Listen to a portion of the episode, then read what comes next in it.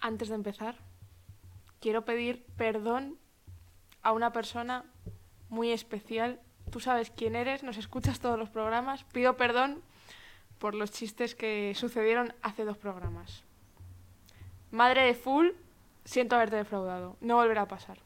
Cedo la palabra a Manuel Fernández. Yo pido perdón por adelantado también a la madre de Full para cuando escuche el próximo programa que se estrena el jueves 19. Va a, flip- va a flipar. Eh, dicho esto, hoy J. Serrano va a presentar el programa. Muy buenas chicos, vamos a parar un poco, ¿sabes? Este golpe del racismo. Así que, ¡ay, ay, ay! ¡Bienvenidos al nuevo programa de Cerrando el Puto Bar! ¡Vamos! ¡Cerrando la cantina! ¡Ay, ay, ay! El aguacero. Tengo un gato en los Tenemos que ir pantalones. apuntando como la... Joder, no se puede hablar con un subus en la boca. Tenemos que ir apuntando como a quienes vamos ofendiendo. Claro, para ir tachando Claro. también. Para que nadie se sienta discriminado por ofender. Claro. No Nada. haber sido ofendido. De verdad que, Eso es. la verdad es que los nuevos Nuevos Testamentos deberíamos haber puesto que, que todo el mundo se tiene que sentir halagado de recibir nuestras ofensas. Exactamente. Halagado y ofendido a la vez. Sí. Sí, las dos cosas. Ah, Si no, además, no vale. Primero ofendido y luego halagado. Bueno, eh, eh, para la gente que esté escuchando y no esté viéndolo, eh, aquí está hablando muazo de gente. Así que vamos a presentar Alba Mínguez, Manuel Fernández, eh, Raúl Fernández como full y un amigo, un querido amigo, Álvaro Ponferrada. Muy buenas. Hola, muy buenas a todos. Es un placer. ¡Vamos! Bienvenido, bienvenido, Ponce. Con personas que significáis mucho para mí. Muy bien. ¿Qué, qué tal todo, tío? ¿Cómo te va Pues, todo? eh, mejor que bien, porque la vida es un regalo y aquí estamos eh, respirándola, disfrutándola, sintiéndola. Pues de eso vamos a hablar un poquito. Queríamos ¿sabes? conocer un poquito tu vida y que conozcas ¿sabes? un poquito tu vida, porque Pues- se podría decir, así, a, a ojos de otra gente o para meter un poquito en situación a la gente, Sí. como que no llevas una vida socialmente común, como lo pueden decir, o lo que eh, como normal, ¿sabes? Que la gente al fin y al cabo suele alcanzar. Sí, No, se no, puede que decir que Álvaro no es mainstream, ¿no? Eh, que no sé lo que es mainstream, estoy muy descolgado de esta nomenclatura eh, eh, moderna, pero se puede decir que no he pasado por el aro. Que eso es lo que más- que me ha salido de los cojones Eso es. desde el principio. Muy bien. eh, nada, cuéntanos, ¿sabes? Un poquito, pues ahora mismo, para que la gente conozca, ¿sabes? La, por qué decimos todo esto, la forma de vida un poquito que llevas. O... ¿Quién es Álvaro? ¿Quién? Eso es. ¿Quién es Álvaro? ¿Cómo te definirías? Vaya pregunta. Bueno, antes de todo estamos hablando de una personalidad, que es la personalidad de Álvaro. Yo, eh, ajeno, si me saco el ego, si quitamos a ese Álvaro por el que tú me estás preguntando, soy una persona que siente como todos nosotros. Todos sentimos, todos estamos vivos. Y vamos a hablar entonces de mi ego, de algo que me estoy intentando liberar. Pero bueno, si queréis hablar de mi ego, vamos a hablar de mi personalidad, de lo que... Tienes hora y media para hablar de tu ego tranquilamente. y, Tu y- y De tu nada. ego y sus vivencias. O sea, Y sus vivencias, sí. Pero vamos, quiero dejar claro que ante, ante todo somos personas, eh, somos animales, digamos, que el ego lo da la mente. que es un- Racionales. Un, órgano más, pero somos animales racionales, pero antes de racionales somos animales. Entonces vamos a hablar un poco de la razón. Venga. Venga. venga. Pues después de haberte lamido las pelotas, cuéntanos un poquito, ¿sabes? Eh, tu, tu modo operandi, ¿sabes? Que te formaste Vale, en la pues, vida. es muy y- básico, ¿Y muy cuándo empezó? Es muy básico. Sobre todo. El modus operandi es hacer lo que sientes. Simplemente. Hacer lo que sientes. Vivir lo que sientes. No sentir lo que vives, que es distinto. O sea, tú estás viviendo una vivencia si tienes que sentir lo que vives. No, no, vivir lo que sientes. O sea, atreverte a darte cuenta de lo que sientes y llevarlo a la práctica. Es lo que me ha guiado mi vida, mi personalidad, mi todo. Es el sentimiento, pues hacer lo que siento. Y quien se oponga a ello es mi enemigo. Muy bien, oye, es una Buena frase esa, nos ¿eh? has, nos has dejado ahora mismo. No, sí, sí, nos ha dejado, Es joder. que a ver quién te dice que no. Te, íbamos- te iba a hacer un chiste malo, pero.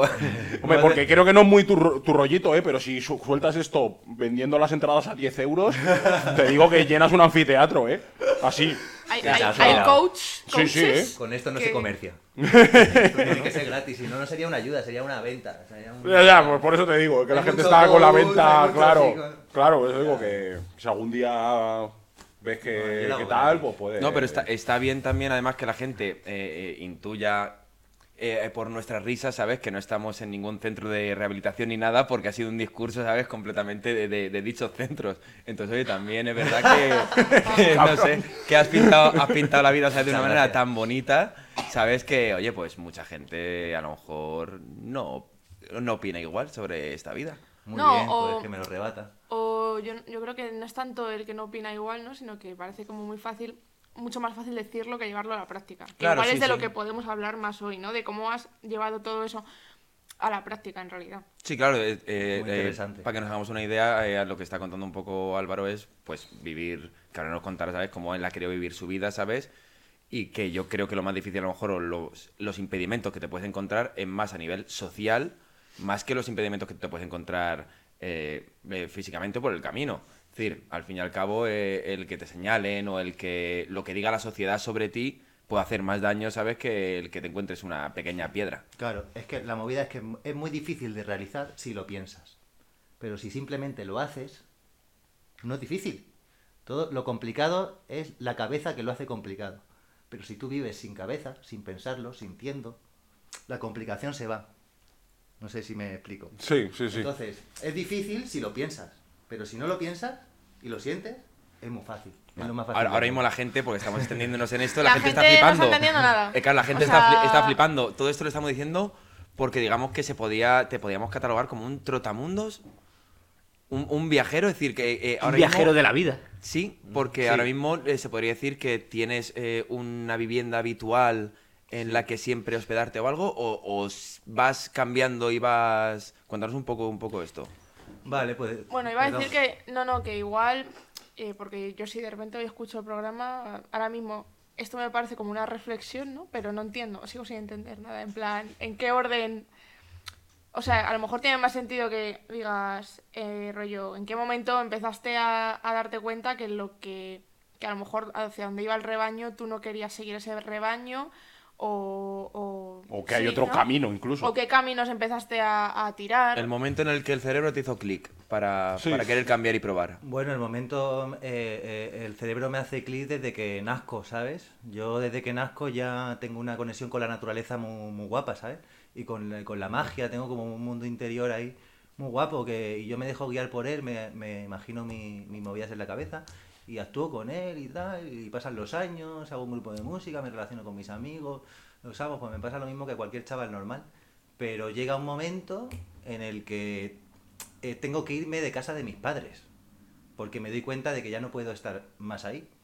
Entonces, aunque yo ya, eh, eh, digamos que sentía la vida y tal, pero en ese momento el sentir la vida me obliga a salir de casa de mis padres, porque yo en casa de mis padres no podía sentirla, porque me ponían unas normas muy estrictas y no podía ser como yo era.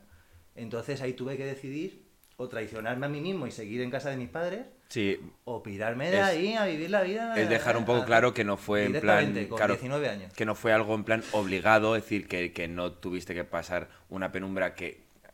Explico penumbra, una penumbra que, que tú en ese momento, es decir, eh, fue elegido el querer irte por no traicionarte a ti mismo o a lo, o a lo que sentías en ese momento. Totalmente elegido por mí, Justo, claro, sí. Hammond, justo lo que ha dicho Ponce, exacto. ¿No? Totalmente. Pero con, pero con, con palabra de la calle, Manu.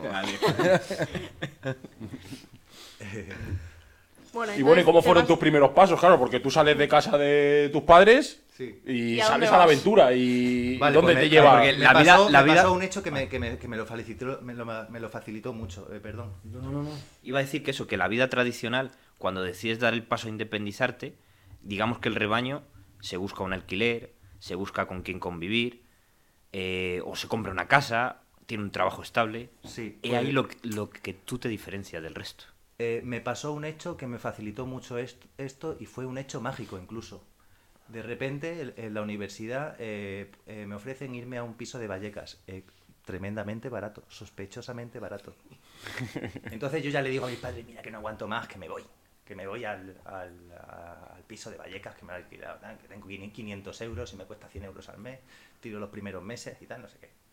Y entonces cuando llegamos al piso de Vallecas, eh, mis dos colegas y yo, está precintado por la policía, uy, qué raro, tal, lo intentamos abrir, precintado por la policía, tal, eh, eh, llamamos a un cerrajero, nos lo abre y cuando está la puerta medio abierta llega la policía, nos llevan a comisaría, porque resulta que el piso estaba embargado, o sea, nos habían alquilado tremendamente barato un piso embargado para que cuando entrásemos nos encontrásemos todo el pastel y ya le habíamos dado el primer mes y la fianza. Fue una estafa. Hostia. Fue una estafa. Entonces yo ya ahí le había dicho a mis padres que me iba. Ya lo tenía más o menos la papeleta como... Porque a mí lo que más temía era eh, eh, eh, que mis padres se disgustasen mucho por las formas en las que me había ido y tal. Entonces, eh, ahí de repente me vi que ya me había liberado de mis padres en el sentido de que se creen que estoy en una casa y se han quedado tranquilos. Y encima no tengo casa. Ahí ya dije, ¡uh! Ahora sí que sí, ya tengo la coartada y puedo vivir mi vida bien. Y, y me fui pues, a casa de, de- de una de ellas, de una de mis colegas, a vivir, que era medio noviete de él y tal. Y me fui allí. Y después empezó el 15M, estuve viviendo en el 15M unos cuantos años, no, no, unos cuantos años, no, unos cuantos meses. Apareció en el 15M una vieja de Zaragoza, también súper eh, súper proactiva y tal. De tienda de campaña, entiendo, en el 15M. Sí, de tienda de campaña. Y esta vieja me dejó un 4L, un 4 latas, un Renault 4. Me dejó un Renault 4. Hostia. ¿Quién te deja eso?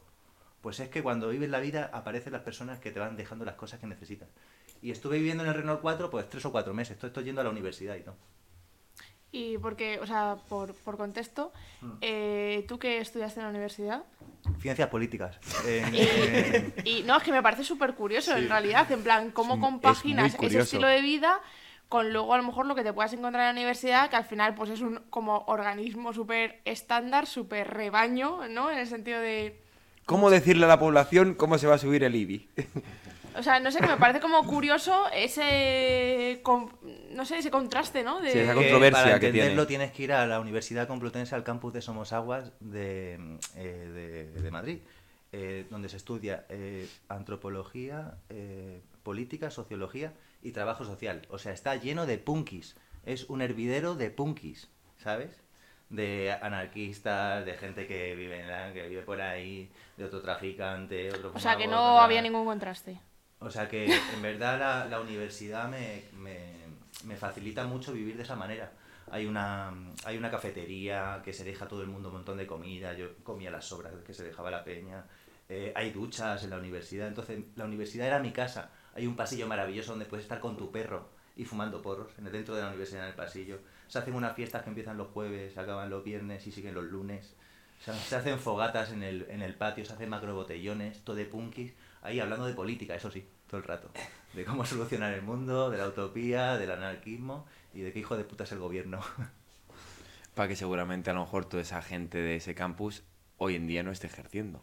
Seguramente. Ya el campus ha cambiado, yo viví la última época, ahora ya ha llegado, la policía metió un- uno, a uno de seguridad, ahora ya no permiten que haya eso, tío. Ahora se lo han cortado todo, ahora se ha vuelto todo como estandarizado, europeiza- europeizado, que tiene que seguir unos patrones. O sea, eres la última generación de... Eres la última generación de ese estilo de vida en la uni. de- Sí, en esa uni. Total. Y esas ni en todas. Eso solo pasaba en esa, una fiesta dentro, unos charcos de vino así en el pasillo de un centímetro de grosor, la gente pensando ahí, la, la cafetería, yo vendía allí zumos de naranja, yo me ganaba la vida vendiendo zumos de naranja. Que un día, ya al final de mi, de mi venta de zumo de naranja, un profesor pasa, me ve hacer un zumo de naranja con las uñas negras y me, y me dice, te tendrías que sacar el carnet de manipulador de alimentos. ya después de dos años llevar haciendo eso. Después de haber alimentado a desayunos a, a media universidad, ¿no? Ya estaba en decadencia mi empresa de zumos de naranja y me lo dices al final. Sí, es- hay gente muy envidiosa y siempre te dicen, pues eso. Al Sí. final te dicen los problemas. Esto. O sea, que digamos que tu, tu vida aguantó en Madrid, digamos, eh, el tiempo que estudiaste la uni. ¿Terminaste aprobando? Sí, eh, me la saqué entera a, a los cinco años y, y he estado eh, toda la carrera, bueno, y cinco años después, viviendo en furgonetas, tal, después ya me compré una, una más pequeña, después pasé a una más grande, después, después tal, y ahora tengo un camión, una- un furgón con caja. Pero sí, solo he alquilado en estos 10 años que me fui de mi casa, Solo he alquilado dos veces, dos años. Eh, uno en el País Vasco, una casa rural en Yécora, con una amiga, y otro en Almería capital, en, en el barrio de pescaderías en Almería. Solo esos dos años, de los 10 o 11 que llevo fuera, he vivido en, en casas alquilando. El resto, eh, por ahí tirado en, en la calle, furgonetas, ocupando. En la calle, en furgonetas, ocupando. Muy bien. ¿Qué, qué opinas un poquito, sabes, a bote pronto de, de, de- de la ocupación? Tu, tu, tu manera de verlo. Bueno, pues yo ya no ocupo, ya llevo años sin ocupar y lo que opino es que solo es legítimo si, si te metes en una, casa, en una casa abandonada. O sea, que tiene que tener un signo de abandono o de dejación desde hace 10 o 15 años. No le puedes quitar la, la casa a nadie, ni la segunda residencia a nadie, ni la tercera, ni la cuarta, ni le puedes quitar la casa del pueblo a nadie. Solo es legítimo meterse en casas abandonadas. Y todos sabemos lo que significa abandono. O sea, yo las veces que he ocupado ha sido unos chales que llevaban 10 años eh, parados. La construcción se había parado eh, porque eran ilegales, lo habían, habían tenido un fallo legal en la construcción, el promotor no sé qué. Entonces lo habían parado, habían sido desvalijados, cinco- eh, habían sido desvalijados. Entonces yo, lo- yo me metí en dos chales de lujo, pero sin puertas ni ventanas. Habían sacado todo el cableado de cobre. O Sí, sea, en, casas en que, la, en que, digamos, las condiciones para vivir no son, no son Sí, que óptimas. se le llama casa por la estructura, pero Por la no- estructura, por la estructura, en un techo, más que en una casa, en un techo. Y liamos allí en dos años o en tres años hasta que nos echaron. Buah, le pusimos ventanas, le pusimos cristales, le pusimos luz, le pusimos agua. Teníamos ahí un vergel, dimos, de, eh, dimos alojamiento a 20 personas que vivían en la calle. Que como yo no teníamos nada, ¿sabes? Y reciclábamos eh, comida, nos hacíamos unas comidas, era como un centro social. Y, y en verdad, no le, habíamos quitado la- no le estábamos quitando la casa a nadie. Ca- Esto es, claro, esto es todo a tu, a tu manera de ver. Eso es lo que pienso de la ocupación. ¿Y la ocupación en tema de que sean viviendas de bancos o de propiedad bancaria? Embargos de a, a gente que la tuviese en propiedad y se la han embargado el banco. Sí, es Y decir, lo tiene cerrado. Yo ahí, por ejemplo, yo estoy de una, acuerdo. una casa que ya no pertenece al banco. Es decir, perdón, una casa que ya no pertenece a un titular, sino ya es propiedad de un banco, Claro, por embargo. pues, los bancos juegan con las hipotecas de un montón de personas y cuando la, la gente no puede pagar las, las hipotecas, se quedan con la casa e incluso con toda la deuda. Con no, la no hay la, da- la dación en pago que hay en otros países, que cuando das la, la casa ya eh, no tienes que pagar más La deuda dinero. queda san- La deuda que le saldada. debes, no, aquí la casa. Entonces al final hemos, com- el- el- hemos dado unos privilegios a los, a los bancos que tienen un montón de propiedades algunos, entonces cuando eh, la casa es del banco y de verdad lo necesitas, pues para adelante. ¿Por qué no? Yo- El banco es una entidad, no es una persona. Es una entidad además abusiva, con unos privilegios. Yo, sobre todo, fundamentando en, en el rescate. O sea, si no hubiese habido un rescate, yo todavía podría entender, pues mira, pues al final es un negocio y si tienes una deuda, pues la tienes que pagar y se pueden quedar con tu casa. Pero cuando de nuestro bolsillo, del tuyo, del tuyo, del tuyo, ha salido dinero para que se lo queden. Y encima se han quedado con las casas. Y encima la gente, como él bien dice, tiene que seguir pagando las hipotecas, a mí no me parece mal que quien no tenga una casa y no tenga, antes que estar en la calle, que se meta ahí. Ahí lo que tendrían que haber hecho es, desde el gobierno, el que gobernara en su momento o ahora, pues tendría que o haber absorbido esas casas y haber gestionado alquileres sociales o haber... Claro, pero como al final han convertido la vivienda en un objeto especulativo, Sí. que el banco tiene 20.000 viviendas esperando a que el precio de la vivienda sea mayor y entonces la pueda vender. Tío, yo hay un hay un alema- hay, un- hay un dogma muy fácil que es eh, eh, casas vacías, gente sin casa. No, es incoherente que haya casas vacías y gente sin casa. Eso hay que administrarlo de alguna manera. Si, si el Estado no lo administra, pues que la gente lo, lo haga iniciativa civil. Pero eso sí, sin quitarle la casa a nadie. En la Edad Media no les preocupaba tanto, ¿eh? Cuando iban en la Edad Media y que decían, te- este te castillo es mío, ahí yo no he visto a nadie preocuparse. En la Edad Media te hacías una chabola y nadie te, no te venía el guardia civil de turno a decirte que, No, que- no. que hacías ahí. Y cuando te Isabel- hacer una casa en el campo. Claro, y O sea, cuando Isabel si fue a Granada- hacerme una casa, yo no tengo que ocupar ninguna. Pues dame un terreno que me haga yo una casa. Es que hoy en día, eso es lo malo, que hoy en día parece que todo terreno, toda tierra que pisas es de alguien. Claro. Claro, es que a- eh, a- hoy en día, justo lo que estáis hablando, el tema de que un suelo sea urbanizable, que no te dejen, por ejemplo, eh, lo que decís, de coger un terreno que está vacío, que incluso que sea tuyo, en propiedad el terreno, y no puedes construir porque te dicen que es que eso no es urbanizable y te denuncian. Y tú no puedes construir, tienes que buscarte el- los- las mañas para decir, bueno, pues no construyo desde hormigón, eh, tengo que ponerme, por ejemplo, una furgoneta o, o una caravana, que eso ya no se considera, eh, digamos, edific- eh, algo edificable para poder vivir ahí Sí, dentro. o A una mí eso casa me parece prefabricada. también Si vergonzoso. lo que no puedes es cimentar. Eso es. Si, si ese suelo no es urbanizable. Claro. Eh, o sea, esas Y cosas, X- ¿cómo se ha llegado a eso? X altura, X. Tiene una normativa, sí. Claro, eh, esas tonterías, ¿cómo se ha llegado a eso? O sea, entiendo que por eso la gente, lo que está explicando Ponfe, que digas, coño, esto es del banco o esto está abandonado, ¿por qué no lo voy a poder ocupar? Yo quería más, más allá de la reflexión de Ponce, iría más a la, a la reflexión de Full. De que antes de que la gente tenga que tomarse esa licencia de tener que hacerlo ellos, tendría que ser de mano del gobierno decir, Si perdonar, estuviera regulado. perdonar, claro, a los bancos decirle, no puedes sacar un provecho de una vivienda más, a lo mejor mitad de hipoteca que ya está pagada.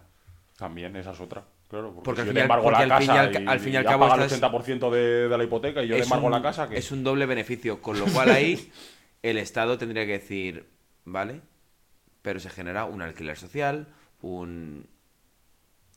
O decir, no las quieres sacar a la venta, vale, se hace el procedimiento necesario para que esta casa, aunque sea por meses, dé cobijo a X personas o a X gente. Siempre estamos hablando, siempre desde la opinión de Ponfe, siempre ajeno a cualquier propiedad que sea de cualquier persona o segunda No, hombre, vivienda. lógicamente, yo ahí también pienso igual. No, no tienes por qué quitarle la casa, por mucho que haya gente que las casas le vengan desde 1492, pues bueno, pues si le viene desde 1492 a base de generaciones y generaciones, yo tampoco soy quien para quitarle la casa a, ese, a esa persona. Claro, a una persona no. Otra cosa es que haya una entidad abusiva como un banco que tenga 20.000 sin usarla. Ahí ya sí. Bueno, y a partir de ahí ya dijiste, eh, de- eh, no quiero estar de- ni de alquiler ni en, ni en casas ocupadas, prefiero Sí. vivir mi vida en, en mi furgoneta, ¿no? En- He encontrado la mejor forma sin complicaciones porque también ocupar no es gratis. Te metes en un proceso judicial en el que la pena mínima son 600 euros de multa, pero la máxima pueden ser dos años o tres años de cárcel. Entonces, también es un rollo estar ocupando, meterte en, problemas judiciales y tal. Entonces, al final dije, pues que me compro un... Vamos, siempre lo había tenido claro, lo, lo del vehículo, pero ahora voy por un camioncito que tiene una habitación de 8 metros cuadrados, eh, cuadrada como un cubo, como un container, y se está de lujo allí. La verdad es que sí. Y esa es, esa es tu vivienda a ruedas. Y esa es mi vivienda La ruedas, casa claro. a cuestas, ¿no? La como casa un caracol. cuesta- Al final soy como un caracol, pero a 90 kilómetros por hora. Que no corre más el camión. Oye, de- eh, demasiado, ¿no? Está guay. Demasiado. ¿Y dónde más o menos eh, suele decir? ¿Suele estar siempre en una zona? ¿O lo que sueles hacer es un poquito como te viene? Me he movido mucho, macho, pero en, en Madrid, pues me he movido mucho por Madrid. Antes vivía en el centro de Madrid, porque es que eh, hace dos años tú podías ir con, bueno, en los últimos años, tú podías entrar al centro de Madrid con un vehículo. Ahora parece imposible con lo de los coches eléctricos y toda la mentira esa, que si queréis luego hablamos un poco de la mentira del coche eléctrico. Pero ahora es imposible entrar más allá de la M30. O sea, todos los que tenemos coches antiguos, es decir, no tenemos dinero para comprarnos un coche más moderno a partir del 2006. Nos vemos discriminados y no podemos acceder al centro de Madrid. Algo que, que una gente con, con un coche más moderno sí, es que parece una, No, una, es- una reglamentación de izquierda, pero en verdad es muy fascista y muy eh, capitalista esa, esa, esa regulación, porque es que discriminas a la gente pobre. ¡Pum! Los pobres no entren. Que Es- asco. es que tienen una- sus coches sucios y feos y guarros. Es una norma, M30. es una norma que se ha hecho. Yo creo que co- desde una buena idea, que es en plan de mantener un poco Ya, el ecosistema, contaminación. la contaminación, ¿sabes? De Madrid por el movimiento de coches, que al fin y al cabo lo que acaba es perjudi- perjudicando a la gente con menos recursos. Por Sí, al fin y al cabo, verdad. la gente que tiene coches más antiguos es porque no tiene a lo mejor tanta solvencia para gastarse cada 10, 15 años en un vehículo nuevo. Entonces yo a pesar de, de que tienes que pagar en Madrid y tal, no sé cuánto, yo me busqué en el centro de Madrid un descampado, en Delicias, y yo siempre he vivido ahí. Y los fines de semana, que era gratis aparcar, pues ya me aparcaba en el centro de Madrid, en el centro de Lavapiés, y estaba todo el fin de semana de fiesta en Lavapiés, durmiendo en el centro de Lavapiés. O sea, es que le decía a mis, a mis colegas, venga, hasta luego, me voy a la cama. Andaba dos pasos y me metía en la cama y mis colegas se tenían que ir a Pitis, a lo mejor en metro. Y una pregunta, o sea, porque toda esta vida al final, eh, quiero decir, aunque sea mínimo, te cuesta un dinero. O sea, ¿vas haciendo trabajos esporádicos o cómo te administras para poder llevar esa vida? Pues es que también tuve la gran suerte de conocer a, a un señor que repartía limones. En cuanto me emprendí a, mi, em- a, a la calle, en cuanto me fui a la calle, ya te van apareciendo las cosas que necesitas. Y apareció también un señor que me, que me podía ir a vivir a su casa cuando quisiera. Eh, era como un... un- eh, él se creía eh, un chamán espiritual, Liber, se llamaba Liber. Que lo fuese o no, pues ya no sé. Pero él la idea la tenía, ¿no? Pero bueno, Él era espiritual. Ponerlo en- muy espiritual. Ponerlo en duda es lo más bonito hasta ahora que has hecho, ¿eh? Entonces, por el espíritu, tú vas a conectar conmigo a muerte. Entonces, em, no sé si se creyó que yo era su pupilo o algo así, o que ten- veía en mí un aprendiz. ¿no? Yo le seguía el rollo, pero a, a la vez éramos, era un- una, una persona con un corazón que, a pesar de todo su palabrerío, tenía un corazón que flipa. Y este hombre me dio trabajo repartiendo limones por las discotecas en Madrid los fines de semana. ostras. Comprábamos limones en Mercamadrid, limones y naranjas, al por mayor. Y, y los fines de semana cogíamos su furgonetón y nos íbamos por un montón de garitos que tenía como clientes, o sea que llevaba yendo a ellos a lo mejor 20 años. Y todas las semanas le decía que ¿quieres limones o naranja? Y al final, por cansancio, aunque al principio no quieran, cuando llevas 6, 7, 10, 10 veces pasando y le, ha- le has dicho 10 veces que no, En algún momento, nadie te dice ya a la 11 vez que no. en algún momento esa gente venga. necesita limones y naranjas. Dame 3, 3 5 kilos de limones, venga, dámelos. Pesado. dámelos. Y al final te- se Y crea al un final, a los, a los 3, 4 años, tienes una lista de 60 discotecas en Madrid, que era lo que tenía él, a la que le repartían limones, naranjas, limas, hierba, hierbabuena, de jueves a domingo, Joder. y se ganaba el tío 2.000 pavos a la semana. Hostia, ya ves. Es que hay trabajos, ya todo esto se ha complicado, porque cada vez que hay más regularizaciones y tal, pues ya se ha complicado. Hostia, hos- hostia, el chamán, ¿eh? Hostia, el chamán. Yo también soy espiritual con 2.000 2.000 euros a la semana. ¿Cuántos son al mes, nen? Pues tú, tú fíjate, yo también. mil. Dos, pavos. dos, dos, dos. Yo- yo- Son dos. mil pavos. Hombre, mes. eh, habría que invertir en comprar, claro. Sí, bueno, Sí, pero... sí, pero ponle. Pero, ponle Manu- que a lo mejor son dos, porque le sacaba cuatro, eh, cuatriplicas. En los limones y tal, claro. cuatriplicas. Inviertes dos y sacas ocho. Tú dame, tú dame también 8.000 pavos eh, al mes. Yo te saco Y, limones. y- y- y- y- y- Sí, sí, y- que y ya verás, y, ya verás si soy yo también espirituoso. ¿sabes? No, hombre, pero también es verdad que, oye, que, que- que aparte de la broma que estamos haciendo, eh, tienes que valer para ello y te lo tienes que haber currado. Sí, Es sí, decir, sí, claro. eh, eh, eh, ese hombre. Me parece muy esté- fácil decir ahora aunque- aquí. Eso es, aunque estemos con la broma, ese hombre No, no, empezaría desde no cero. puedes fallar, igual que tienes 60 clientes, tú no puedes fallar una semana. Porque en cuanto fa- le falles a un cliente, ya es cliente perdido. O sea, el tío tenía 60 kilo- eh, clientes que se había ganado durante los últimos 20 años y los últimos 20 años no había fallado ni un fin de semana Y estar ahí religiosamente. para estar ahí religiosamente. Que solo ocurras de jueves a domingo, muy bonito. Pero, Pero tienes que hacer- tienes que, hacer tienes que hacerlo ahí. Claro, claro. Entonces, No te pongas malo, no te pongas ¿eh? claro. Son muy fuertes 20 años ahí para eso. Ya es que al final era súper colega de, de todos. ¿sabes? Y el tío ahí derrapando. Yo conducía la furgoneta. Yo conducía un furgonetón que flipas, con 20 años por Madrid a toda hostia. Me- y él, como era chama, me decía, no te pongas el cinturón. sáltate, sáltate este semáforo en rojo, sáltate. Guau, venga, venga, ve más rápido que, que nos saltamos los tres. y me he puesto a 100 kilómetros por hora con un furgonetón por las calles de Madrid. Por la noche, como repartíamos a la, por la noche. A la una de la mañana, a la una y media acabábamos, de, de 8 de la tarde a una y media, dos. A esa- ese horario. Joder. Y entonces así con, o sea, con Una época así. muy bonito, muy bonita. Entonces yo me, me sacaba mis 100 eurillos a la semana, mis 50, empecé por 50. Después me dejó una furgoneta para que yo lo hiciera solo. Me dejó una furgoneta. Entonces ya con la, la Citroën C15 ya me iba yo al Mercamadrid con él, eso sí lo hacía con él. eh, me compraba mis limoncillos y mis naranjas y me iba a hacerme clientes yo. Y estuve así un, pues dos o tres años hasta que lo necesité. Y así pues tenía mis 10, 15 clientes que me daban mis 100 eurillos a la semana.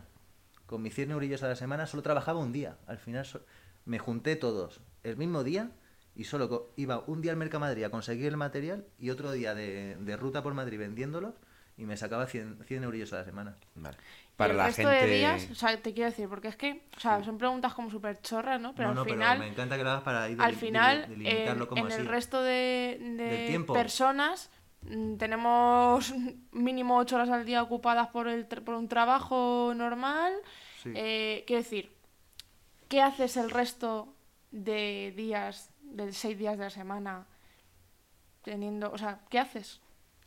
Eh, ¿Qué bueno, tipo de pues, rutina tienes? Cuando estaba tenías? estudiando en la universidad, hasta Ah, los bueno. 23 años, 24, pues estar en la universidad todo el rato, vivir ahí. Ah, No, vivir que te- ahí. que te acerques al micro, era solo eso. Sí, sí, sí. Vivir ahí en la uni y, y, y entonces ahí vivía, ahí comía, ahí estaba con mis colegas, ahí iba a clase por las mañanas o por las tardes, ahí estudiaba en las bibliotecas, ahí me conectaba a internet y Sí, solo que por la noche... ocupación de sobra. Sí, es que era como mi casa. Y por la noche solo me iba a dormir al coche y por la mañana a primera hora estaba otra vez en la uni. Y los fines de semana de fiesta en Madrid, desde el jueves hasta el domingo de fiesta. Y luego una vez que terminas la universidad, esa que supongo, yo por ejemplo no he ido a la universidad, pero entiendo que te planteas, ahora ya tengo mi título, me han dado mi orla, tal, ¿ahora qué? Eh, me ¿Voy a dedicarme a esto? O claro, tú siendo un espíritu libre, es- Flipa, Raúl, porque me encuentro con que tengo un título que no vale para nada, que es el de politólogo. Que solo vale para hacer eh, carrera política en un partido político que a mí me asquean por, por cómo Claro. son, por el sistema político como es. Me asquean los partidos políticos. Entonces me doy cuenta de que, vamos, que no es que me doy cuenta, es que ya lo sabía, que esa carrera solo servía para saber cómo funciona el sistema y, y era para lo que lo quería. Yo no...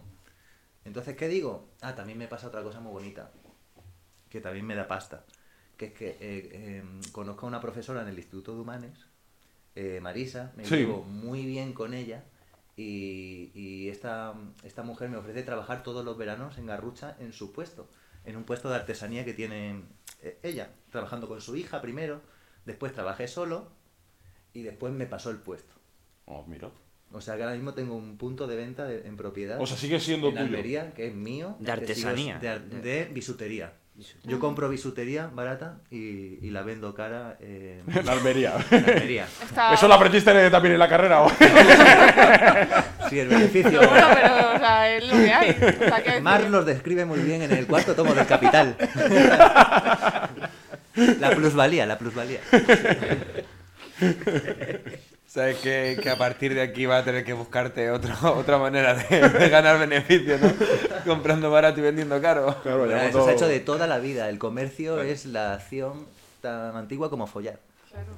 El comercio, conseguir mucho barato y dárselo a gente que lo necesita por unidades, pues más caro, está claro. 20 no vale lo mismo que uno. ¿eh? Es decir, que hoy en día, que hoy en día se podría decir que, que- que el- la mayor fuente de ingresos que tienes es por tener ese puesto, ¿no? Al que sigues eh, acudiendo eh, Uf, la- los meses me de verano. un pastón. Eh, ¿Cuánto me saco en un verano? Pues 10.000 10.000 euros o entre... Sí, este verano me he sacado 12.000 y he invertido 4.000. O sea, me he sacado 8.000 pavos limpios en, en dos meses y medio. Hostia, Claro. pues eso es buen y, rendimiento. y eso Dos tiene y ya con eso, digamos que, que Buah, sabes que ¿con tienes eso? que tirar todo el. Con eso, viviendo en furgoneta. Perdonar. Viviendo en furgoneta, no pagando alquiler eh, y tal, que es el gasto, no pagando luz, no pagando agua. Con eso soy el dios del mambo, vamos. Claro, es decir, con ese dinero, Es di- que estoy ahorrando, es que tengo eh, un depósito de, Con- con de es- 15.000 pavos. con ese, con ese dinero, entonces con ese dinero, eh, al fin y al cabo es lo que acabas tirando Mm. no, eh, eh, durante todo el año. Y ahora, y ahora yo tengo una pregunta. ¿Qué es, qué es, qué es más importante, el ganar eh, mucha cantidad de dinero o el gastar poco durante los, de- los siguientes meses? Es decir, ¿qué es lo que a lo mejor te genera a Buena poder, pregunta, a poder estar pregunta. con ese dinero? Buena pregunta. Yo es que eh, siempre he sido una persona eh, muy, muy austera en el sentido de acumular cosas y de querer cosas. Nunca he querido nada, nunca he sido... solo he querido lo que, me, lo que he necesitado mucho. O sea que no soy caprichoso, no, no necesito nada, vamos, que me da igual. No me gusta la ropa, es más, me gusta la ropa de segunda mano, si me la regalan mejor. no. Está, más calentita, la de segunda mano. Sí, ya, ya está envejecida, que es lo que me gusta. No se me la gusta quita justo nueva. además, ¿no? se quita los pantalones y me los da mejor. No tengo capricho, no me gustan los móviles buenos, ni, ni cámaras, ni, ni, ni nada. Y sí, que nada, nada, me gusta la música nada más. Y, y, y con un ordenador de 200 pavos y, y una mm, Roland de segunda mano de 15 pavos y unos cascos hago música. Ya está. Solo me he gastado dinero en gasolina y en los vehículos que he conseguido. Como y, no, no tengo y, gastos, vamos. Yo tengo, yo tengo preguntas respecto al tema de vivir en furgo. Sí. Porque, joder, este verano pillamos una furgo para unos días un viaje y nos dimos cuenta de, de cuántas pegas te ponen eh, cuando, o sea, si quieres vivir en tu puta furgo, que no estás haciendo daño a nadie, que luego mucho de una vivienda digna, pero ni siquiera me dejas aparcar la furgoneta. eh, o sea, ¿tú has tenido problemas con tema de aparcar la furgo, que te dejen estar en un sitio? Muchísimos, constantemente. De hecho, he pagado cientos de euros en multas por aparcar en zonas indebidas y tal. Sí, sí.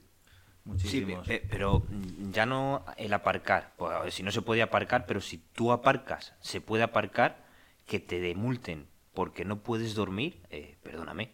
Eso no. Si yo puedo aparcar, puedo dormir, ¿no? Eh, claro, claro. eh, supuestamente lo, lo- lo prohibido es acampar, que es en cuanto abres una ventana así o sacas una silla, Sí. ya es una acampada. En- en- y, y después circular por parajes naturales, que es por donde me mola ir a mí, a sitios guapos a dormir, parajes naturales. Pues ahí ya están protegidos los parajes naturales. No vaya a ser que, que atropelles a una rana o algo así, ¿sabes? Con el coche. Claro, pero yo- pero ¿Crees que es tonta también- la rana? También lo de, Se va a poner en, en la carretera donde paso yo con el coche. en realidad lo de, lo de que estén protegidos, no creo que es tanto, o sea, se atropellas una rana, ¿no? Pero como que se ha puesto tan de moda ahora el turismo también en Totalmente. furgo, la gente es muy cerda. No, lo que pasa es que en cuanto se pone algo de moda y empieza a ser usado masivamente, el Estado eh, se da cuenta y quiere regularizarlo, quiere eh, Sacar a- provecho. O sacar acotarlo. provecho de eso, claro. En definitiva, sacar provecho. Sí. Tajada. Porque- Claro, porque es que es eso. Luego hay muchos parkings que te ponen lo de la altura para que no puedas mm, Sí, sí. pasar ahí. Yo estoy ahí jodido, cada vez estoy más marginado. Ahora en Madrid me tengo que ir a la casa de campo a aparcar. Es el lugar más cercano del centro de donde me gusta estar a mí. Ya, ya me han ah, recluido, aislado a la casa de campo. Que está muy bien. Mira, oye, la casa de campo está de puta madre. ¿Y tú Árboles grandes y tal, pero el día de mañana me llevarán a Leganés. Ya podré aparcar. Y el día de mañana en Toledo. Y ya un día me van a sacar de España y voy a tener que ir a Marruecos a aparcar. Para irme de fiesta a Madrid por la noche.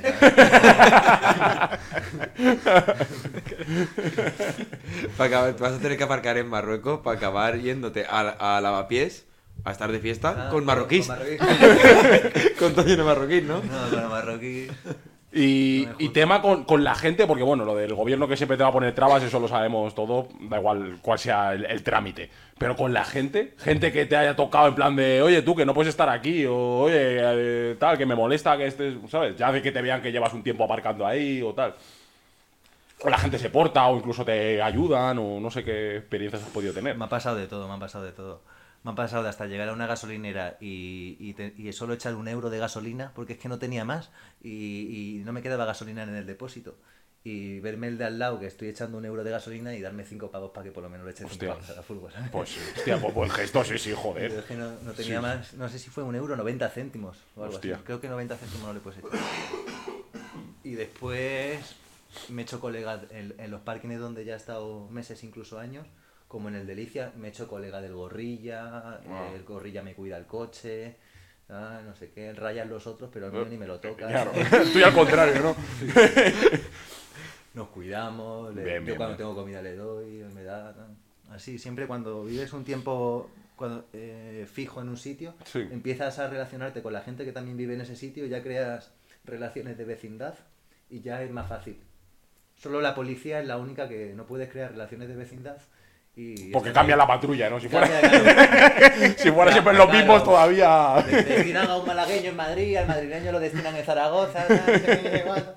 no pueden estar con el Cuando colega. ir a multarte ya tres veces lo cambian, ¿no? En plan, ¿no? que se van a coger cariño. No puedes.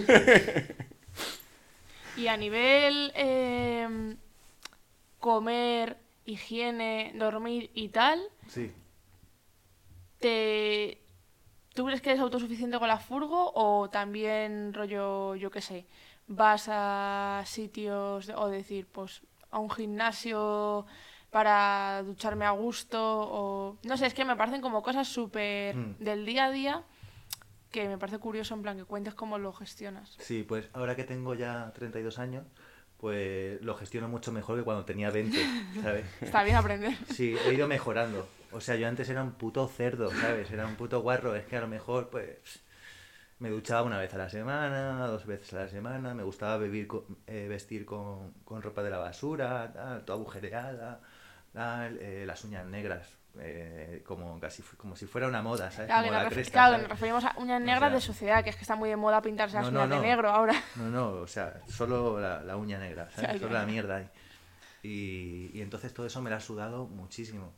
Y después comer de, del reciclaje, tal, de, de lo que los supermercados tiran a la basura, coger, eh, comer fruta y tal, después cocinar por ahí, ¿sabes? Todo así muy, muy underground. Eso con 20 años y ya conforme ha ido pasando el tiempo, pues ya cocina un- unos hornillos dentro de la furgo, mis sartencitas limpias, mi aceite de oliva virgen extra, mis cacahuetes, tal, mis cebollitas, tal. Sus caprichos, uno tiene sus caprichos. Sí, cojo, cojo, reciclo algo de, del container, me lo llevo a mi, a mi de este, lo, lo lavo bien, lo corto, tal, me hago mi comidita, todos los días mi comidita, tal.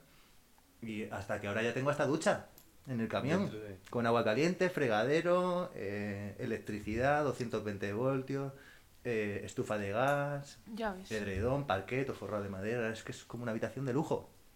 ¿Que te la has ido montando tú? Eh, Sí, claro. Ya me he montado tres o cuatro furgonetas, ya esta la hago con... Joder. Hostia, y con el tirón que hay ahora no te has planteado. Bueno, no sé, pues hacérselo a otra gente, para que está toda la gente de moda. Pues mira, me lo he pla- planteado, pero me he dado cuenta de que solo mola hacerte, hacer las cosas para ti. Porque si ya las haces para otro y, y en bucle, Hmm. si me dedicara ya a esto, le cogería asco, ¿sabes? Sí, te comprarías un piso y todo, ¿no? Me voy a hacer un piso ahora. Se me quedan pequeñas las Esto es una puta mierda. Vuelve a la sociedad. Vuelve al rebaño. asquea, tío. Es verdad, cuando se repite mucho algo, tío, te, te asquea. Sí. Eso pasa con todo. Sí, Con la los rutina trabajos, al final, con- sí. Un Claro, tío, porque- ya un carnicero cortando carne, ya con 60 Eso, años, ya cortando carne. eso pasa mucho en los trabajos. Sí. A los que están en la cocina, a los, a los, a los que trabajan en un restaurante y se tiran en la cocina, eh, pff, Y les encanta 40 seguramente horas a la esa semana. gente de la cocina. les Pero da asco comer ya, ¿sabes? Todo lo que, abu- los- de todo lo que abusas te da asco. Claro, o sea, que al final tu resumen de vida puede ser el trabajar poquito, dos, tres meses, no sé cuánto exactamente, para el resto del año administrarte Sí. con lo que estás explicando Totalmente. y no tener que, de- que sentir que estás trabajando o, o Es la verdad. necesidad de tener que Eh, trabajar. eh, es como disminuir tus necesidades al máximo, o sea, lo más, vivir lo más económico posible y trabajar justo lo necesario para cubrir esas necesidades económicas de un año y el resto disfrutar de tu tiempo libre. A muerte. Disfrutar del tiempo libre a muerte. ¿Qué pasa? Que necesitas eh, ese pequeño trabajo, pero necesitas lo necesitas todos los años. Que es la suerte que tengo yo. De tener ese trabajo solo los tres meses de verano. Tres meses de verano. Tres meses de verano. Tres meses de verano. Porque es que, sí, hacerse las temporadas, yo qué sé. puede- podría trabajar en un chiringuito de playa también. Todo el verano, pum. conse- agarrar el dinero que necesito para después vivir nueve meses, reduciendo la economía al máximo, pero por otro lado, teniendo libertad y disponiendo de tu tiempo y que es lo que de verdad es la riqueza de la vida, ¿no? Sí. La verdad es que sí, que el tiempo no está Porque pagado. ¿Y hasta qué punto Estar 60 años cuando- trabajando para otro, tú verás. ¿Y hasta qué punto cuando ves que, que ahora mismo, como dices, que has aprendido con los años, eh, tu vida día a día mejora? ¿Cuánto dependes más? Es decir, cuanto más mejora tu vida, más dependes del capital que necesitas para que esa vida haya mejorado. No sé si me entiendes. Sí, pero, pero no, porque yo ahora tengo agua caliente, tengo eh, Que son más, ga- estufa, claro que son más gastos de los que eran antes. No, lo- tú, tú lo inviertes y una vez que lo tienes, ya, ya no te gastas más dinero. Sí que tengo que ir a la fuente a rellenar el agua. Sí que tengo que comprar una bombona de butano. Sí, o, para el agua en, ba- o caliente, en baterías. mm. Por eso que cuanto que digamos ahora mismo que tu nivel de vida no No, no es- dependo más de, no dependo más del capital, como tú dices. Eso es. Necesito más, capa- más capital para tenerlo. Pero no dependo más del capital, dependo lo mismo que antes, que es muy poquito. Bombona de butano, eh, mm, gasolina y comida. Bombona de butano, gasolina y comida. más y- cosas primordiales como un, un seguro, un... Agua de la fuente, aquí en España es las fuentes. En la fuente no me gasto dinero en agua. Cerveza. Cerveza, Cerveza, eh, sí. eh, cerveza no hay en la fuente, ¿a que no. cerveza y en, pues, en mis caprichos de, pues, de, de la fiesta de los fines de semana. Caprichitos, ¿no? Que salen por ahí. Claro. Vaya. pues, No, entrar eso- en esta discoteca, pues claro, entrar en la los tiene otra, pues mundo. tomarte en un bar, en una tapilla. Pues. Y luego viaja, viajas. O sea, digamos que en España has estado por todos lados. En España, por todos lados, sí. Y luego, por ejemplo, hace poco eh, has estado en la, en, en la India. El primer viaje grande que me he hecho en mi vida es la Ah, el India. primer viaje. Mm. Claro, porque yo siempre he tenido una perra, siempre he tenido perros, hasta el año pasado que se murió. Me- mañana hace un año que se murió la fila. Entonces yo siempre he tenido perros y la última 10 años con ella. Una mastina tigrada de 50 kilos. Viajando Eh, contigo. Viajando conmigo, mi compañera de furgoneta, eso me ha dado mucha seguridad también a la hora de dormir en furgoneta. Me ha dado mucho sentido a mi vida, eh, me he sentido perro, ¿sabes? Igual que ella la he humanizado un poco a ella con mi vida, yo me he hecho un poco más perro, ¿sabes? Con su vida. Entonces eh, llevábamos una relación muy guapa. La cogí con tres años, o sea que no la crié yo. Yo tenía 21 años cuando la cogí y ella tenía 21. 7 por 3, 21. O sea que ella tenía 21 años perro y yo tenía 21 años humano. No- nos juntamos y fuimos siempre como colegas. Yo no era su dueño, no habíamos creado una relación paternal ni nada. Era una relación de amistad to- total. Ella me marcaba sus límites y yo los suyos. Ella me mordía cuando no le gustaba algo mío y yo le enchufaba una patada cuando no me, me gustaba algo suyo. Y así funcionábamos, ¿no? nos cuidábamos y tal. Entonces eso me ha impedido viajar siempre, hacer viajes largos porque no me he querido separar de ella nunca. Y cuando ya se fue para el otro barrio el año pasado, pues me he ido a la India tres meses. Y es de donde vengo. De la India tres meses. Sí, me, sí, me, sí, me, sí me-. Entiendo que es la India con el mismo modus operandi que en España. O sea, no, no turisteo. O sea, tú a tu Sí, vida, tío, pero, pero en nunca la he tenido India. más, nunca he tenido tantas casas como en la India. he estado tres meses de hotel en hotel, eso es mi vida, tío. Y una, y, y- Tres meses de hotel y- en y una pregunta, guau. ¿y, y cómo, y cómo diferencias y cómo diferencias en la India eh, cuando una casa está dejada para ocupar? En la India De, no- de una casa normal. Mira, son 1.400 personas de 1.400 millones de personas. Pues ponle que hay 200 millones de, de- de casas. O sea, que es que hay...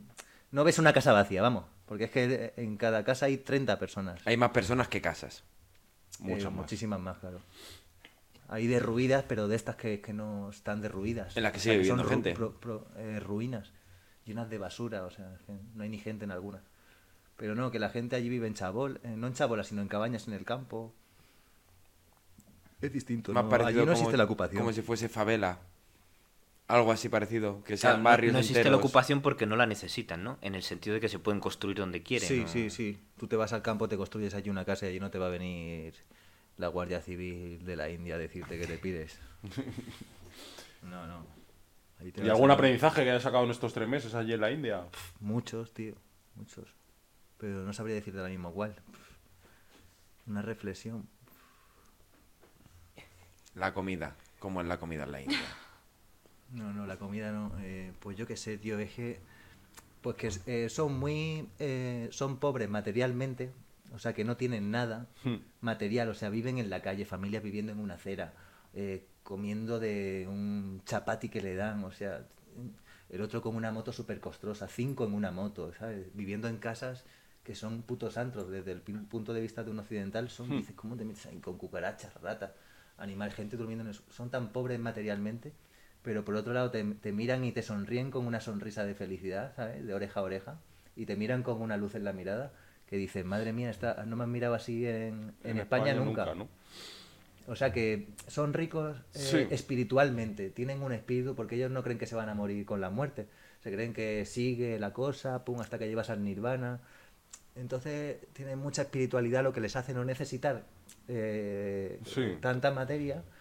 Y entonces está claro, tú llegas allí y dices, madre mía, qué pobres, qué pobrecitos, ¿no? Pero ellos tampoco se sienten tan pobrecitos, Claro. ¿sabes? No lo sé. Y luego, de trato aparte, o sea, ¿cómo es la gente allí? O sea, ¿es más amable que aquí? o- Encantadores, allí son encantadores. Ningún atisbo de peligro, ninguna intención de robarme, ninguna ningún mal momento, ningún, nin- Sí, te intentan sacar más dinero porque saben que tienes 30.000 veces más dinero que ellos, pues te intentan poner las cosas un poco más caras. Pero de quitarme a mí algo por las malas, Hmm. Nada, ¿no? Nada, cero. Son gente encantadora.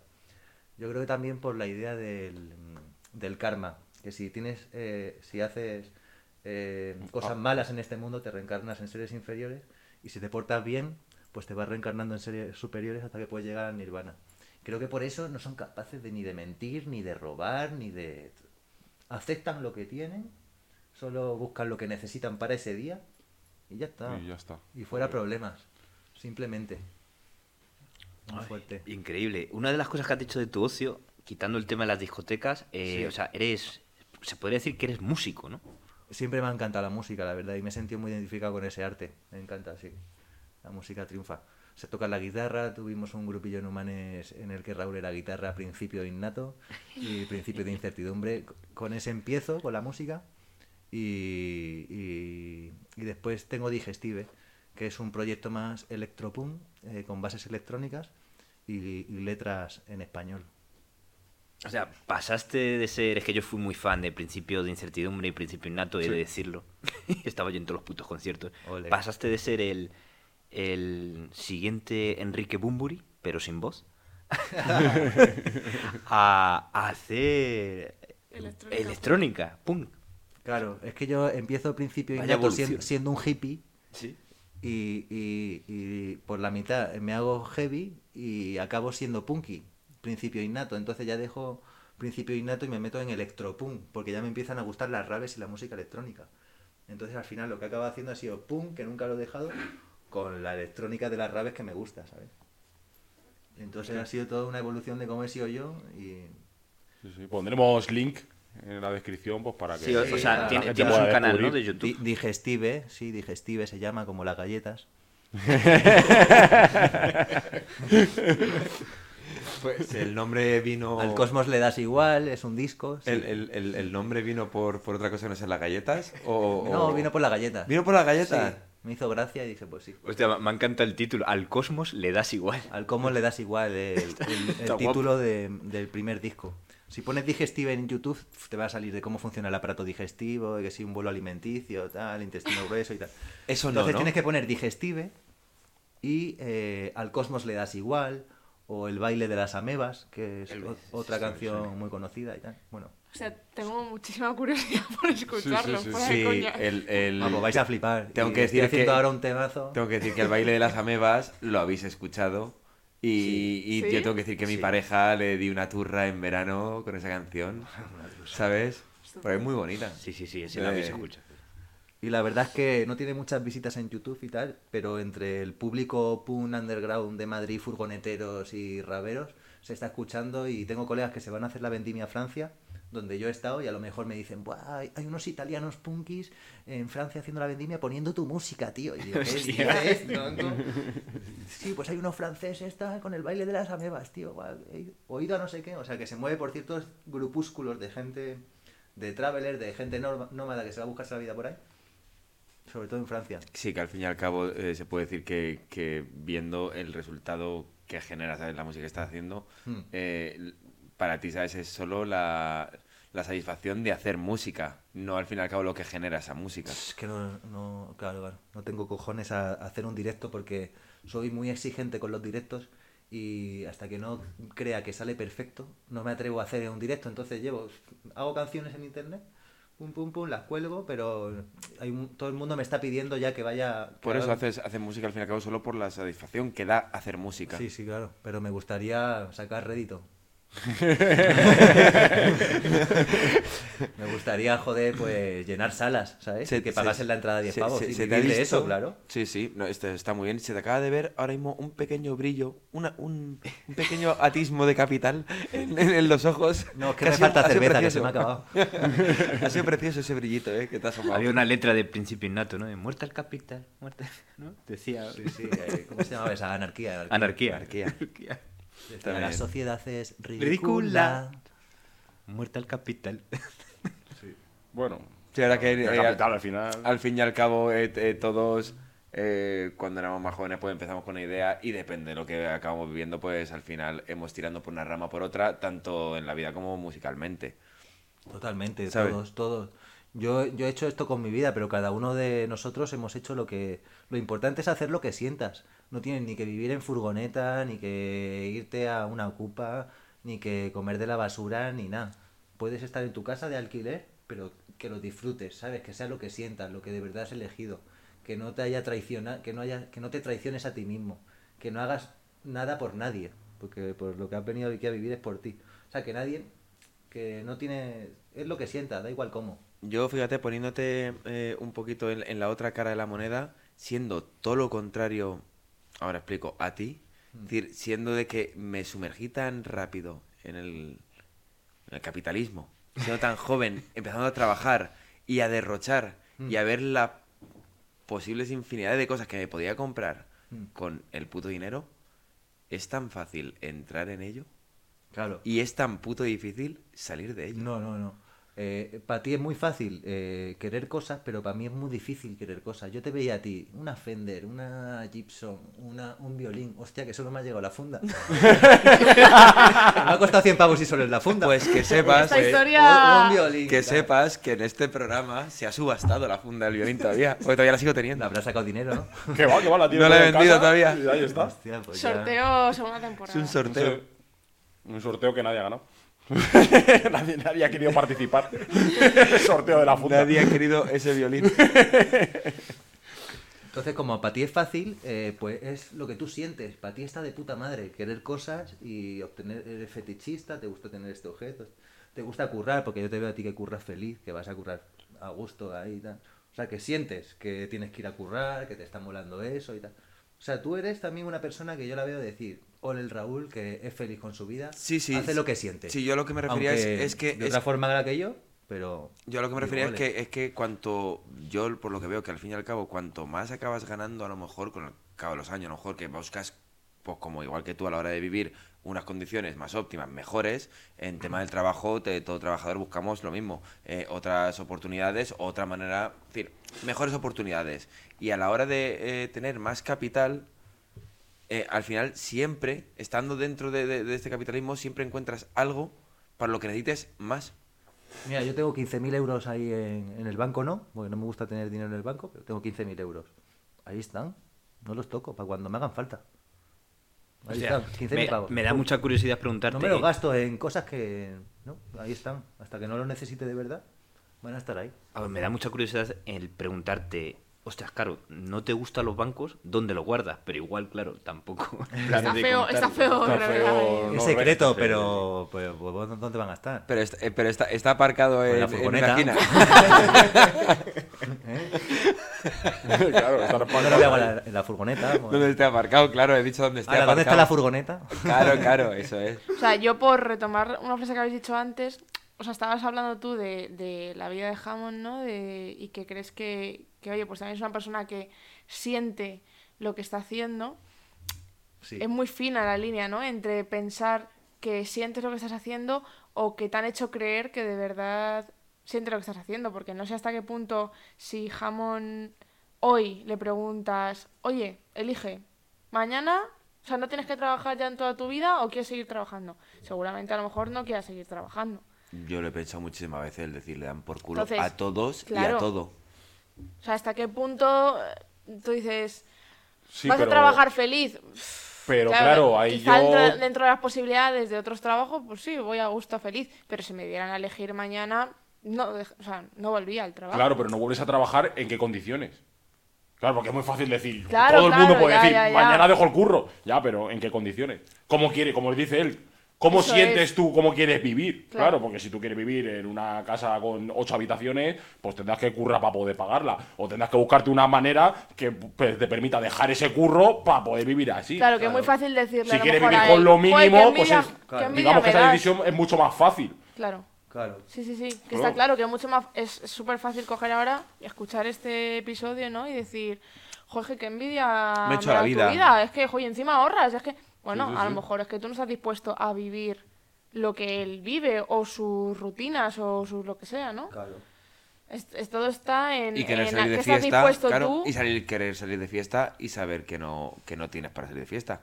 O no ir al cine, no cenar fuera, no, es decir, hay a gente que al fin y al cabo pues eh, le llena y hay otra gente que no le llena. Es decir, al fin y al cabo yo creo que, que, que, claro, es decir, esto, esto es así. Eh, cualquier persona que tenga menos capital es imposible que al fin y al cabo pueda costearse lo mismo que una persona que tenga capital. Que seguramente los que la gente que tenga más capital o estemos más integrados en el capitalismo derrochemos parte del dinero en cosas que no eran para nada necesarias, pues seguramente. Pero al fin y al cabo a lo mejor nosotros eh, para eso a lo mejor eh, pues nos tiramos nuestras ocho horas de trabajo para esos pequeños detalles. O, o también lo que estoy diciendo es una manera de autoengañarse. Vete a saber. Eh, pero, eh, me estoy dando cuenta, según estoy hablando, y a mí me pasa No, mucho esto. porque- eh, No te estás que yo- a ti mismo, No, no, ¿no? es que me pasa mucho, que llevo una, llevo una teoría siempre de, de, de, de inten- de intentar ir en contra de la gente que viene, no sé por qué. No, pero hay gente que, cuenta, hay siem- gente siempre que está cómoda con su trabajo y de hecho se ha estado formando toda su vida para trabajar en eso y tiene muy claro cuál va a ser su vida y no hay ningún problema. Luego hay gente que igualmente no quiere tener una vida estándar, pero tampoco toma el camino, digamos, de la bondad de decir, pues bueno, yo voy a montar mi puesto, no voy a molestar a nadie, ¿no? Se hace mafioso, se hace extorsionador, se hace no sé cómo se llama eso, el que pega palizas. eh, claro, no quiere trabajar en un Mercadona, pero tampoco quiere vivir en una furgoneta. Claro, claro. Tienes que hacer sicario mafioso. Claro. Claro, eh, Tienes que pasarte al lado oscuro de la fuerza. también, Claro. podría, también podría ser O sea, otro... ser delincuente.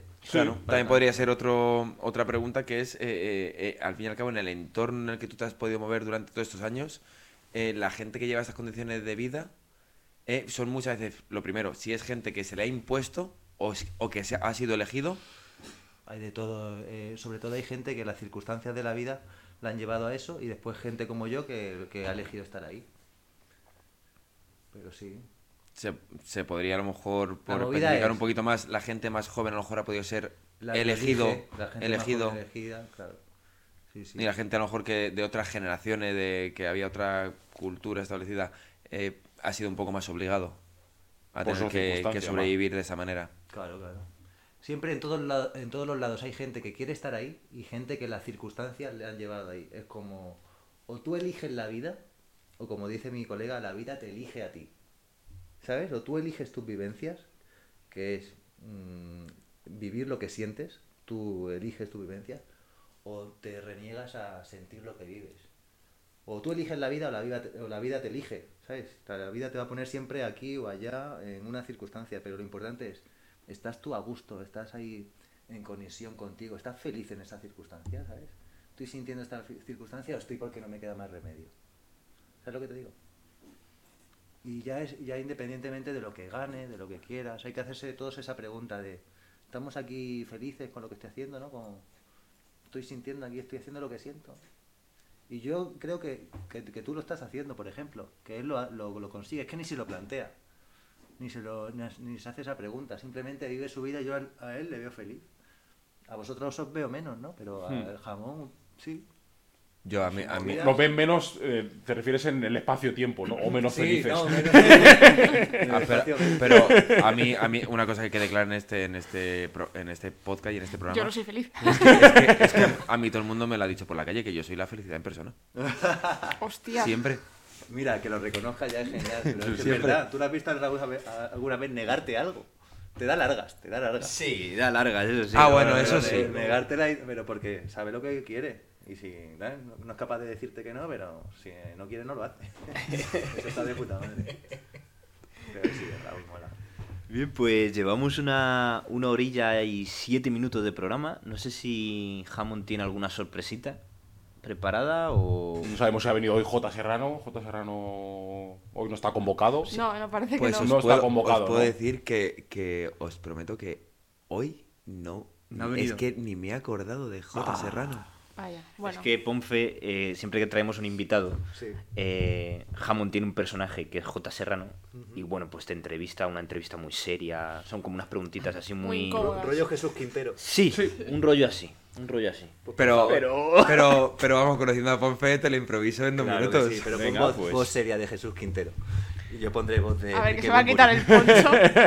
Se va a quitar el poncho. Se va a quitar el pocho y todo. Y va a transformarse. Además, es que ha venido. eh, Por favor, muestra a en cámara baño cómo, mientras, cómo has venido por debajo. Que ha venido muy quinceañero para recordar momentos. Literalmente quinceañero que lleva una De- sudadera que le quedan las mangas cortas. Momentos de- del callejón, de. Voy la al baño guitarrilla. y ya hago que entro. Y ya empieza todo, como si no te conociera Jesús. in- intro nueva. Perfecto. Perfecto. Pues para entretener este hueco mientras nuestro invitado va al baño a mear, Voy a contar un chiste. me parece perfecto. ¿Sabes? Voy a contar un chiste que. que vosotros qué creéis que es más importante. ¿La cura del SIDA o si el cura, o si el cura tiene SIDA? Claro, aquí no nos va a venir ningún cura a decir Claro. que está ofendido. Claro, porque yo puedo decir que, que mi madre no es ese cura. ¿Cómo se dice esa frase? Si, Ese cura no es mi padre, ¿no? Pues. si da, si da la cura, Así, por, por un poquito por, por, por rellenar este, este tiempo con un pavo en acción de gracias. Es- Pero es- no bosteces en directo, hombre, que Buah, se lo pegas a la el- gente. Es el tercer bostezo. Joder, por Eh, favor. una cosita que quiero agregar que no se nos olvide, este programa va a salir justo el día de antes, así que podemos promocionar o publicitar de unos compañeros que van a hacer un podcast en directo que han llegado a los mil suscrip- suscriptores en iBox. ¿Cómo se llama el programa? Que no lo...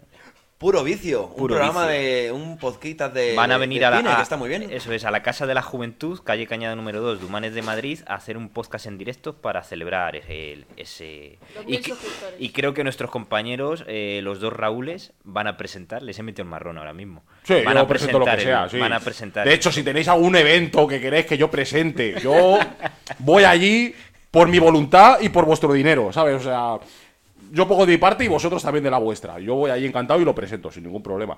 Y bueno, ya algún momento, aunque nosotros no tenemos mil suscriptores y parece que es bastante, bastante lejano que los tengamos, pero quizá algún día podremos anunciar que estaremos nosotros en la Casa de la Juventud, en Humanes de Madrid. para celebrar aunque sea los 100. Estamos en 88 en YouTube, Sí. no- en 100 parece un número alcanzado. 90 en TikTok, yo qué sé. Sí, sí. 100 en la primera re- red social. Sí, en la primera que, Que lleguemos a lleguemos. 100, pues hacemos algo. ta, me parece bien.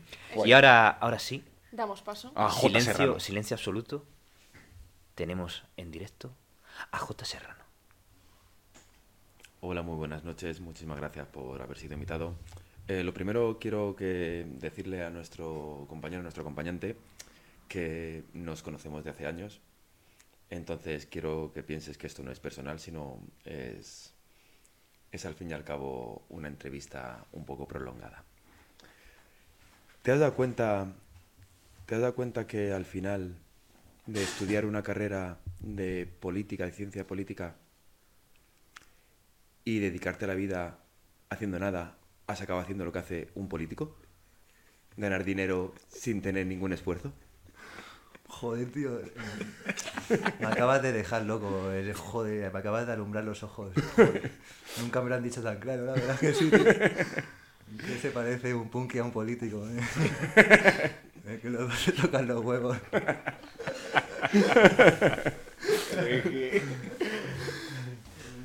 Eso no está mal, ¿no? Ha estado bastante bien. Esa está guay. Muy bien tirada. a- al cuello.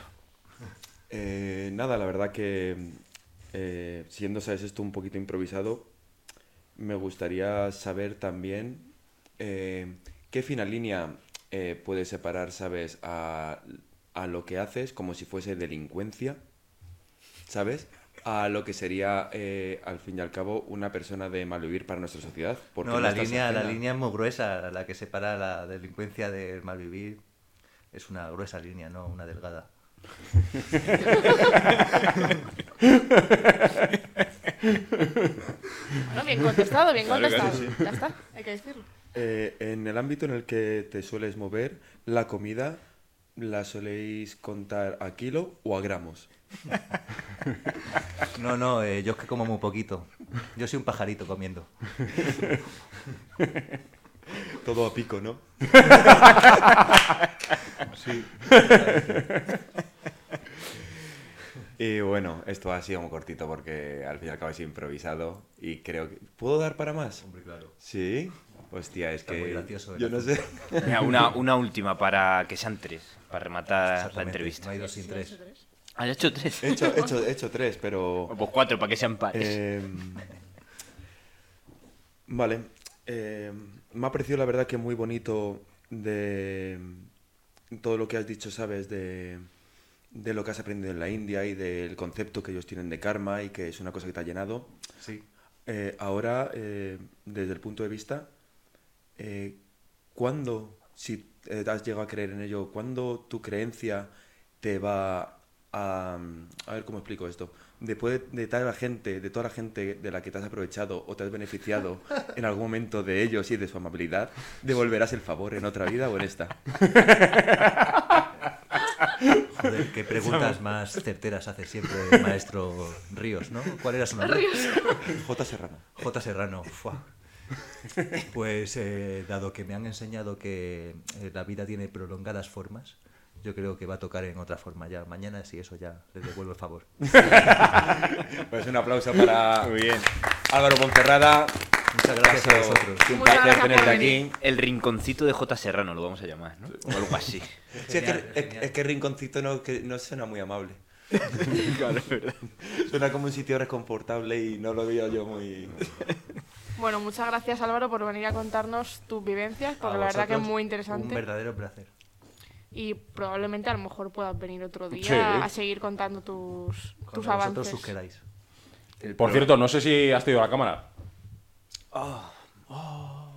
Hoy es el día, hoy es el día de los olvidos. También hay que decir, oye, hay que decir que, que, que, que este programa se ha hecho eh, teniéndolo todo muy en contra. Sí. Porque en las circunstancias ahora mismo de nuestra vida, pues nos está dando a que ha habido ciertos problemas de salud entre unos y otros, malestares genera- eh, generales, eh, Un Pero frío bueno, de pelotas. Pero como hemos sobrevivido, aquí un estamos. frío de narices. Entonces sí es verdad que se ha hecho un poquito, ¿sabes? Pues por tener el, el gusto y el placer, ¿sabes? De tener a un amigo y un compañero, ¿sabes? Aquí, Vale, hoy mientras que- con él. Que no haya más olvidos, perdón por interrumpir, que nos firmen en la pared. Sí, por supuesto. Aunque no haya Nos foto. falta, nos falta la foto, que ya te pasas otro día, nos echamos una cerveza y te hacen la foto. Venga. Sácate eh, los rotos gordos. Lo, lo gordo, lo buenos. nos hacemos Puedes un elegir, puedes elegir color. Bueno, menos rojo, que ya alguien ha firmado en rojo. El negro. Bueno, Creo que de eso no hay. bueno, azul marino. Hay dorado, verde, naranja. Esos son los que hay. Tienes naranja, in- eh, Venga, naranja, que, que, naranja. que, que no está. Que, que no es. Que decir que- Perdón. No ve. ¿No? Ah, es que es igual está sin abrir. Y hay, pues que, dame un hay que mojarle la punta. En rojo hemos dicho, mira, toma el, el verde. No, el dorado, el dorado. No, pero. No, to- toma el verde. Hay que Ese, apretarlo ese, ese, abajo, hay ese, que apretarlo ese- pa' abajo. ese verde muy bonito. Dame el dorado. que le des el dorado, chaval, hombre. ¿Quiere pintar en el dorado? Por ahí que quiere algo, se ha llevado toda su vida sin querer nada. Ahora que quiere algo, no le vas a dejar el, el placer de, de- de. Hay que- disfrutarlo. Eso, ahora ya está. Ahí, ahora sí. Hostia, con el dorado. Ahora el dorado, pues se dispone a firmarnos donde tú quieras, ¿eh? Elige el sitio, tienes toda la pared para ti. Álvaro Ponferrada. Aunque el, tap- aunque el tapón del rotulador sea dorado, no te lo lleves. No vale nada. Vale, eh, rellenad esto con algo, por Dios. Nada, pero No sí, muy bonito. Vamos a leer, o sea, ha puesto, una, ha puesto un jueguito de palabras que me ha gustado mucho. Pon fe en ti. Me encanta. Pon fe en ti. Pon Fenty, muy bien. Bueno, eh, tenemos, eh, ¿eh? también te digo una cosa, tenemos aquí una costumbre que es siempre despedir con una canción que, que nos hizo, ¿sabes? Eh, Raúl, ¿sabes? Para, para nosotros, pero teniendo aquí un tío que le mola la música, le mola todo esto. Te hago las palmas. eh, las no, no, no, yo creo que dices tú la frase, nosotros coreamos y así hasta termina la canción, ¿os parece? ¿O coreamos nosotros y tú terminas la frase? No me he enterado de nada. Mejor yo Sí, tenía- sí, yo creo que él termina porque no se sabe la canción. Por ¿no? eso- también, también, Claro, va a ser también es más- lógico. Tiene Claro. sentido. Tiene también sentido. Pues lo que nosotros digamos, tú continúas con ello. Venga. ¿Vale? Venga, un, dos. ¡No, No nos queremos ir. No nos queremos ir. ¡No, No nos nos queremos queremos marchar! No nos queremos marchar. Por eso siempre terminamos Por eso siempre terminamos cerrando el bar. Cerrando el bar. cerrando el bar. ¡Vamos! Bien, muchas gracias, chicos. Muy bien.